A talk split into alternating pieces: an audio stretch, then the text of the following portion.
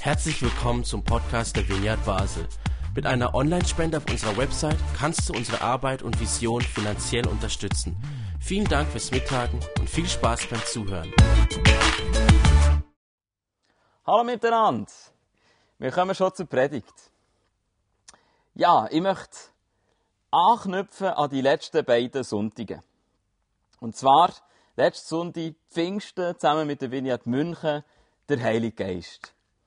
Und vorletzten Sonntag haben wir den Michel gehört zu, zum Thema Gebet in unserer Serie, wo wir den, den Titel dazu gegeben haben, Dein Reich komme. Und da ist ja, wenn man bei der Vineyard vom Reich Gottes redet, dann kommt man immer sehr schnell auf, auf die Spannung. Michel hat es auch gebracht. Reich Gottes ist etwas, wir erleben es schon jetzt und wir leben es aber auch irgendwie noch nicht. Und äh, auch in diesem Lied vorhin ist es so ein bisschen zum Ausdruck gekommen, die Spannung in der Bridge, voll von Liebe, voll von Gnade und dann doch auch eben unfassbar grösser, weiter. Und ich möchte heute auch nochmal die Themen von Heilig Geist und Gebet zusammenbringen, ein bisschen unter dem Aspekt von dieser Spannung, wo wir drinnen sind. Und heute möchte ich mal äh, ein anderes Vokabular verwenden, nämlich ich möchte von dieser Spannung reden vom Verfügbaren und vom Unverfügbaren. Weil das Wirken vom Gebet und vom Heiligen Geist ist eben genau auch immer so eine Erfahrung zwischen verfügbar und dann doch wieder auch unverfügbar. Und das Wichtige, was ich am Anfang möchte stellen, ist natürlich das Verfügbare. Ich glaube, so, dass wir einfach die Botschaft, gerade auch am Pfingsten, uns immer wieder bewusst machen. Das ist der Ausdruck von Gott, der sagt, ich bin für euch verfügbar durch meinen Geist. Ich bin dabei. Und das ist so ein wichtiger Punkt, dass wir hier schon wieder äh, abschließen und sagen, das ist alles, was wir mitnehmen müssen. Aber Genauso wichtig ist natürlich auch unsere Reaktion und die ist ja auch idealerweise eine von der Verfügbarkeit. Dass wir zu Gott auch sagen, ja, wir sind für dich genauso verfügbar, wir sind bereit. So, und jetzt muss man sich aber auch bewusst machen, was Gott nicht sagt.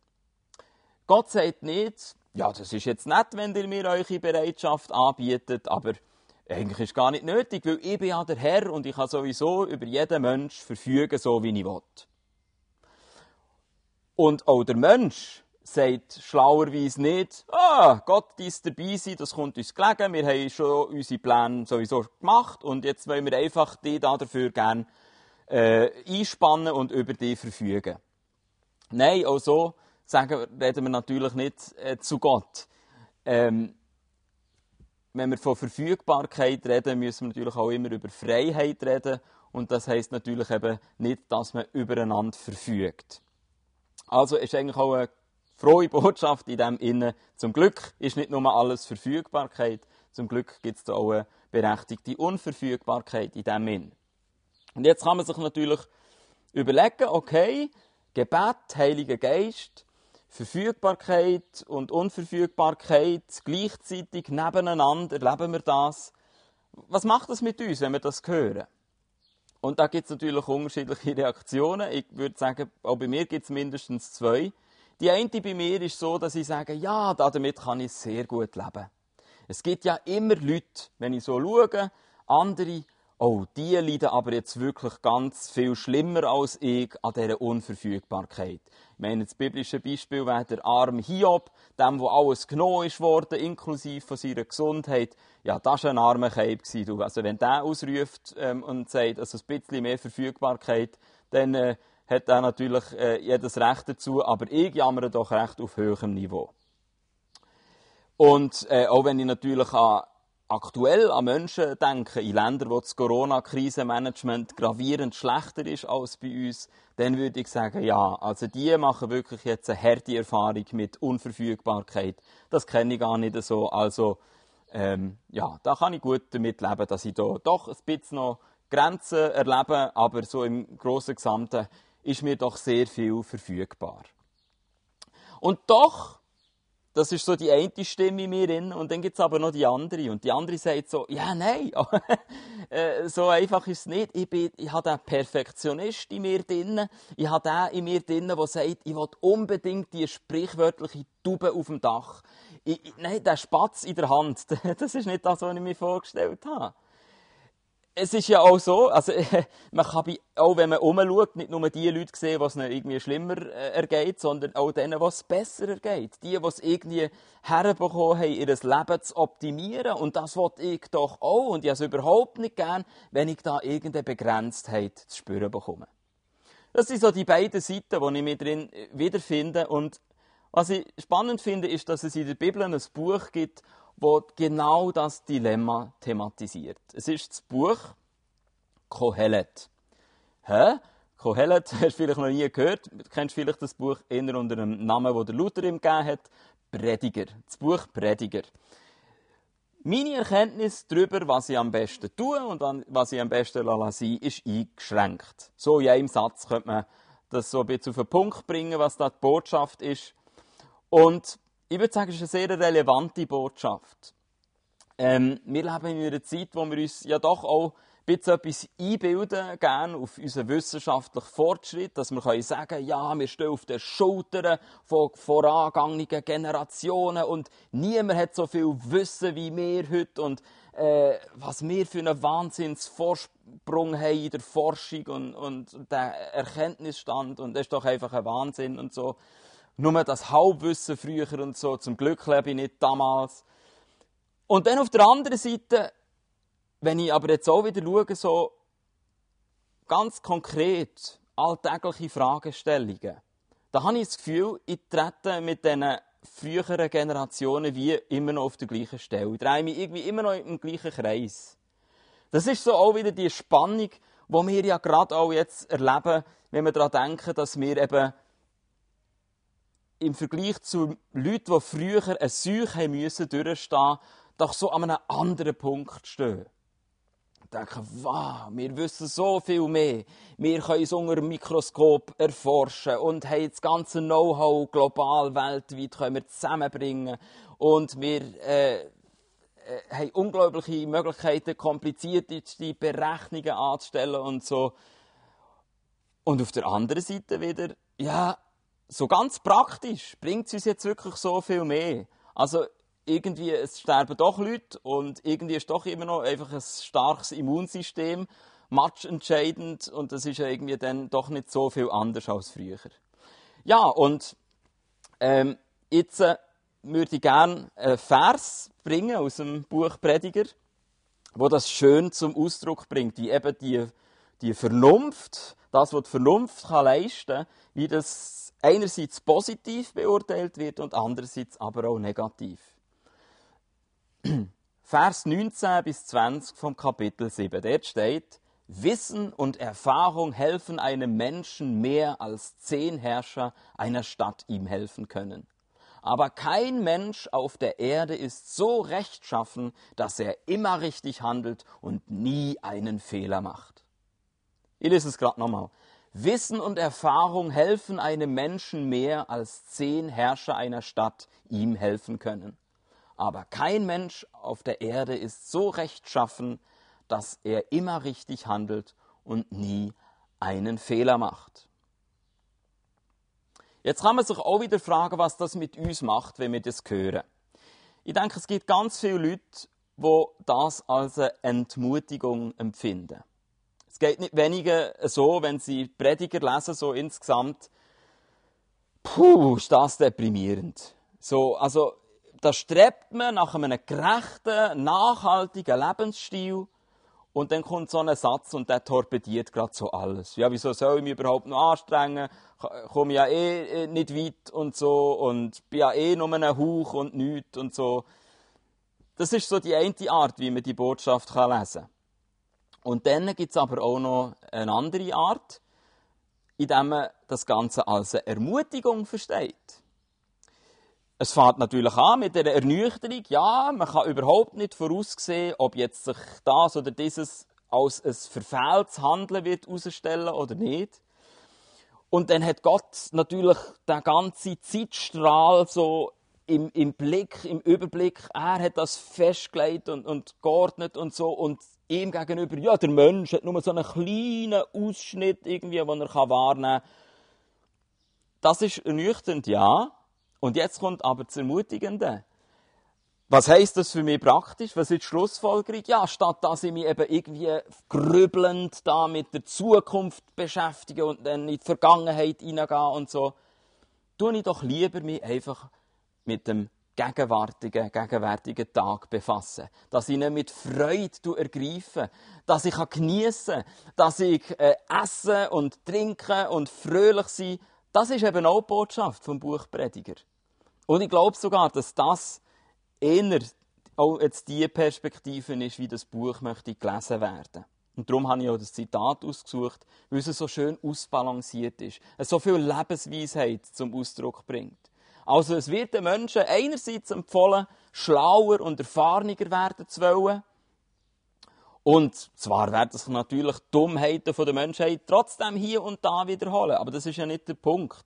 Es geht ja einfach darum, dass so eine, nehmen wir ein Beispiel, ja, die ganze Erinnerungskultur um Holocaust, Zweiten Weltkrieg und so um, das doch, macht doch sicher einen Unterschied, dass eben man doch ein bisschen bewusster wenn man merkt, eine Gesellschaft steuert in die Richtung, dass man die Dummheit könnte wiederholen könnte, dass dann doch eben noch vielleicht schneller ein Aufschrei da ist und man sagt, oh ja, nein, dort wollen wir nicht hin und dann müssen wir frühzeitig aufpassen und so. Wenn man die Kultur gar nicht hätte, denke ich, wäre es viel häufiger, dass, man, dass die Menschheit solche Dummheiten würde begehen Also es ist eine gesunde Einstellung, um zu sagen, ja, wir wollen so viel in unsere Erfahrung bringen, in unser Bewusstsein, wachbehalten, Erinnerung und so weiter. Aber genauso ist es eben auch gesund, zu sagen, hey, wir haben eine nüchterne Einschätzung von dem, was wir jetzt uns so vorstellen an Selbstverbesserung, an Weltverbesserung. Nein, da ist irgendwie nur Gott wirklich souverän. Wir sind es nicht. wir sind nicht Gott, wir haben noch nicht den ganzen Durchblick. Wir werden immer Fehler machen, wir werden es nicht schaffen, äh, immer nur richtig zu handeln. Und das dünkt mir eine ganz wichtige Feststellung, die das Buch Prediger macht. Und ich denke, letztendlich führt uns das auch eben in die Anbetung immer wieder, dass wir sagen, du bist Gott, ich bin es nicht. Und so komme ich vor dir, in meiner Fehlerhaftigkeit. Aber vertraue, dass du einen souveränen Plan hast.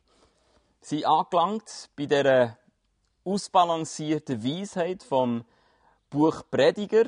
Und mir ist ganz wichtig, auch das als eine positive Botschaft zu bringen, nicht so nach dem Muster, ja, irgendwie Altes Testament äh, und jetzt kommen wir zu Jesus und jetzt wird es plötzlich ganz hell und vorher war es dunkel gewesen, sondern es ist schon hier eine ermutigende, ähm, befreiende Botschaft in ich. Und jetzt aber doch nochmal einen Schritt weiter, wo ich äh, mich frage, wie sieht es jetzt aus bei Jesus mit dieser Spannung? Und einerseits würde ich auch wieder sagen, ja, gar nicht so fest anders. Jesus hat die Spannung aufrechterhalten. Er hat das ähm, überhaupt nicht so. Manchmal gibt es Leute, die würden es gerne so haben, dass Jesus als der ist gekommen, der gesagt hat, und jetzt ist Schluss mit all dem Unverfügbaren, jetzt ist nur noch Verfügbarkeit, nur noch alles Gebetserhörung und weiß nicht was und so.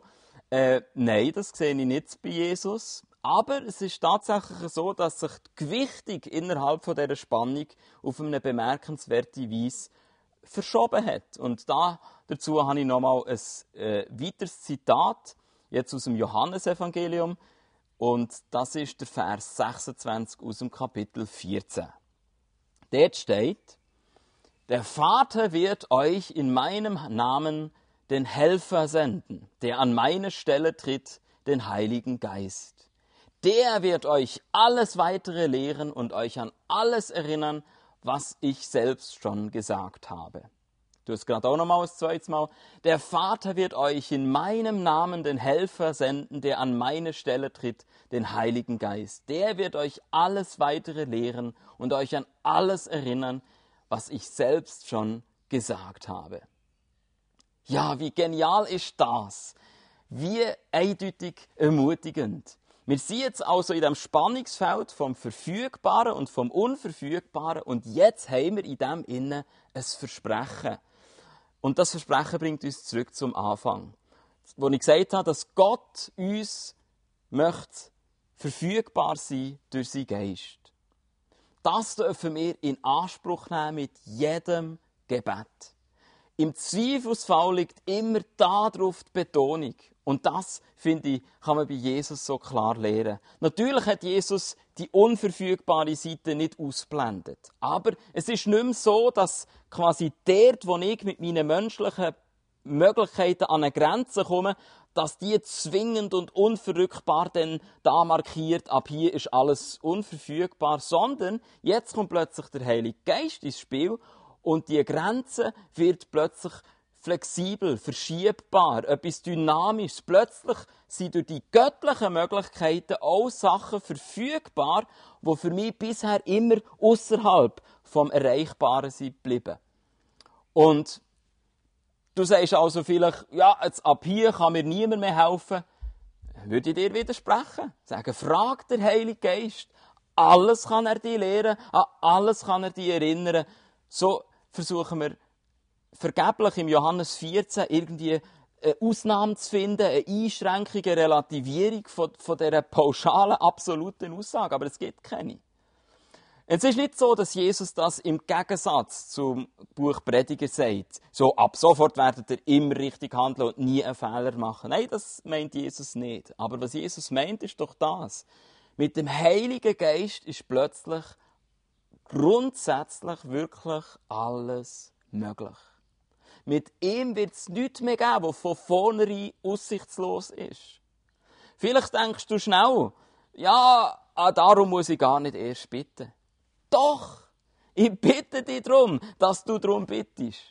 Ja, das macht doch den bedeutenden Unterschied in unserem Glauben, wenn wir in unseren alltäglichen Entscheidungen nicht mehr nur auf unser eigenes Wissen bauen und unsere eigenen Erfahrungen, sondern dass wir die Kraft vom Gebet und die Kraft vom Heiligen Geist einbeziehen. Was für eine Horizonterweiterung ist das doch, wenn wir mit dem Gebet und mit dem Geist leben. Ich habe vorgestern eine Geschichte gehört von einer Frau, die auch mit ihrem Wissen und ihrer Erfahrung ist am Ende war. Und wenn jetzt einer wäre gekommen mit Prediger und gesagt hey, versuch es als etwas Ermutigendes zu sehen und so, befreiend, hey, eben, da ähm, ist halt, äh, äh, sind dem Grenzen gesetzt, aber ja, dann tu doch einfach die jetzt auf einen gegenwärtigen Tag fokussieren und, und das Gute drin finden. Hey, die Frau hat gesagt, das kannst du dir irgendjemand herstecken, deine blöde Weisheit, aber das hilft mir überhaupt nicht. Und die Frau hat jeden Morgen, wenn sie aufgewacht ist, nicht das Bedürfnis gehabt, den Tag zu ergreifen und auszukosten, sondern sie hat jeden Morgen, wo sie aufgewacht ist, eigentlich gedacht, Mist, ich bin wieder aufgewacht. Ich hätte mir so gewünscht, dass ich nicht mehr aufwachen muss. Die Frau hat einfach nicht mehr leben Sie hat nur gedacht, jetzt muss ich wieder irgendwie zu Schlag kommen mit dem Alltag, mit meinem Ehemann, mit meiner Tochter, mit weiß nicht was allem, mit meinem Medikament. Und dann ist sie an den Punkt gekommen, wo sie irgendwie aber gewusst hat, dass ihr Chef Teil ist von irgendeiner Kille oder so und gesagt hat, kann ich mal äh, mitkommen, wo du da in diesen Gottesdienst gehst. Und in diesem Gottesdienst hat die Frau eine so eine krasse Erfahrung gemacht mit Jesus, mit der Kraft vom Heiligen Geist, dass nachher am Montagmorgen, und die Situation können wir ja eigentlich auch zu einem gewissen Grad nachempfinden, wo wir denken, oh nein, aber genau die Erfahrung war bei ihr nicht am Montagmorgen. Am Montagmorgen ist die Frau aufgewacht und im Gegensatz zu all den Tagen vor, vor, vorher ist sie mit einer Lebensfreude aufgewacht. Ist sie mit einer Lust aufgewacht, zu leben und den Tag in Angriff zu nehmen. Sie hat äh, sogar schade gefunden, dass ihre Tochter zur Schule muss. Es wäre lieber gewesen, die Tochter bleibt daheim und sie könnte mit ihr spielen. So eine, so, so eine andere Art von, von sich dem Leben zuwenden hat sie erlebt, einfach durch die Kraft vom Heiligen Geist. Und ich, ich liebe solche Geschichten und ich kenne wahrscheinlich auch solche und, und, und es gibt immer wieder in allen Spielarten die Erfahrung, man kommt an seine Grenzen und dann ist aber nicht nur, wie es jetzt beim Prediger ist, so, dass man halt sagt, okay, das Leben ist halt eine, eine begrenzte Geschichte oder so, sondern da kommt plötzlich eine Dimension rein, wo etwas, was vorher als verfügbar ist, äh, als unverfügbar ist wahrgenommen worden, das wird ich nie haben, Lebensfreude. Plötzlich ist das im, im Bereich vom Verfügbaren reingekommen. Einfach dank Jesus, dank dem Heiligen Geist. Und ich möchte immer auch den zweiten Schritt gehen. Ich möchte einerseits den ersten Schritt mit Prediger gehen, dass ich versuche, eine entspannte Einstellung zu bekommen, äh, ein bisschen äh, von dem Perfektionismus, der mich da manchmal erfasst. Und gleichzeitig möchte ich aber dann auch wieder die Erfahrung immer wieder machen, die auch die Frau gemacht hat, dass ich plötzlich ganz unverhofft merke, da ist etwas doch verfügbar, das ich schon als unverfügbar abgeschrieben habe. Und das heißt es jetzt für uns konkret im, im Juni 2020. Jetzt sicher habt ihr auch ihre, eure persönlichen Fragen und so, aber jetzt für uns als Vignette Basel ist ja eben die aktuelle Frage die, wenn und wie fangen wir wieder mit Gottesdiensten an. Und ich denke, wir befinden uns in dem ersten abwägenden Schritt zurück, wo, wo so ein bisschen im Prediger 7, 19 bis 20 zum Ausdruck kommt. Wir wissen, da haben wir eine gewisse Erfahrung, gewisse Erfahrungswerte, wir, wir haben unterschiedliche Arten von Fachwissen, wir haben grundsätzlich eine gewisse Art von, von Weisheit so, und das ist hilfreich. Das ist uns auch empfohlen. Und darum ist es, denke ich, auch gut gewesen, dass wir jetzt nochmal gesagt haben, wir preschen nicht einfach vor, sondern wir machen nochmal heute einen Zoom-Gottesdienst, um einfach zuerst mal wirklich äh, das, was wir haben an, an Verfügbarem, an Wissen und Erfahrung und so, dass wir das einbeziehen. Und das aber gehört auch für mich zu dem Schritt, dass wir eben auch merken, im, indem wir unsere Weisheit quasi aktivieren, dass wir auch merken, aber was nicht unser Anspruch kann sein, ist, dass wir fehlerlos handeln. Wenn das unser Anspruch wäre, dann würden wir nicht handeln. Dann würden wir in diesem Jahr nichts mehr machen und wahrscheinlich auch in den Jahren darüber aus. Es ist immer ein Restrisiko da, und ähm, Prediger sagt uns nicht, dass uns, unser Ziel soll sein dass völlig irgendwie ähm, mit Wissen und Erfahrung können aus dem Weg zu räumen und dass wir nur noch mit dem Verfügbaren versuchen umzugehen, sondern ja, wir nehmen das auch an, dass es eine unverfügbare Komponente in dem Innen hat. Und jetzt kommt aber nach dem abwägenden Schritt zurück, kommen jetzt die entschlossenen Schritt vorwärts. Und das ist das, äh, wo uns Johannes 14, 26 auch uns dazu eben ermutigt. Dass wir merken, zusätzlich zu der Hilfe, die wir haben von Wissen und Erfahrung, haben wir die Hilfe vom Heiligen Geist. Haben wir die Hilfe von dem, der uns alles weiter lehrt und uns an alles erinnert. Und dass wir darum merken, hey, unser Handeln soll anhaltend von Gebet begleitet sein. Und ich denke, wenn, wenn nicht jetzt, kapieren wir, dass es nicht nur um unser Planen geht und unsere Vorsichtsmaßnahmen und weiss nicht was, sondern dass wir merken, wir sind völlig abhängig. Wir sind abhängig davon, dass dort, wo wir mit an die Grenzen sind gekommen, vom, wo wir merken, jetzt gehen wir vom Verfügbaren über ins Unverfügbare, dass wir dort nicht einfach passiv gelähmt irgendwie sind, sondern dass wir sagen, okay, und jetzt haben wir noch den Heiligen Geist, wir haben das Gebet und dürfen darum damit rechnen, dass auch dort, wo wir uns ein bisschen rauswagen ins Gefährliche, ins Riskante hinein, dass wir dort dürfen Gewissheit haben, dass der Heilige Geist zu uns kann reden, uns kann führen.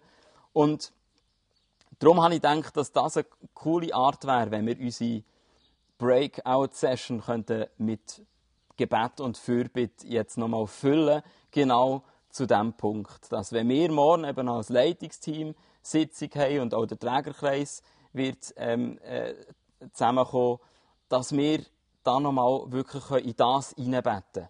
Dass, wenn wir uns fragen, wie es weiter soll mit den Gottesdiensten, dass wir da wirklich den Heiligen Geist mit dabei haben, dass wir das im Gebet können zusammen durchgehen. Und darum ist mir auch wichtig, dass wenn wir jetzt in Dreiergruppen dafür beten, dass wir wirklich das in diesem zweiten, dritten äh, Schritt machen, wo, der Heilige Geist uns dazu anleitet dass wir nicht bei dem ersten Schritt bleiben. Es geht nicht darum, dass wir jetzt unser Wissen und unsere Erfahrung in Gebet verpacken und so ein bisschen kodiert irgendwie unsere Meinung austauschen in der Breakout-Gruppe, sondern dass wir wirklich den Heiligen Geist einladen, dass wir sagen, lehr du uns dein göttliche Timing, wie soll es weitergehen? Wann soll es weitergehen? Tu du uns an deine Prioritäten, Prioritäten vom Reich Gottes erinnern.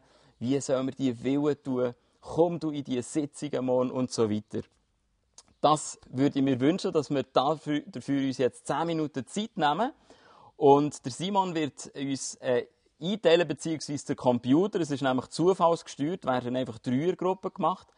Und für die, die noch unsicher sind, wie das läuft, es wird ein Fenster bei euch kommen, wo ihr müsst okay irgendwie drücken dass ihr eben eingeteilt werdet in so einer Gruppe. Und dann wird es eine Überraschung sein, mit welchen zwei anderen oder so ihr dann seid.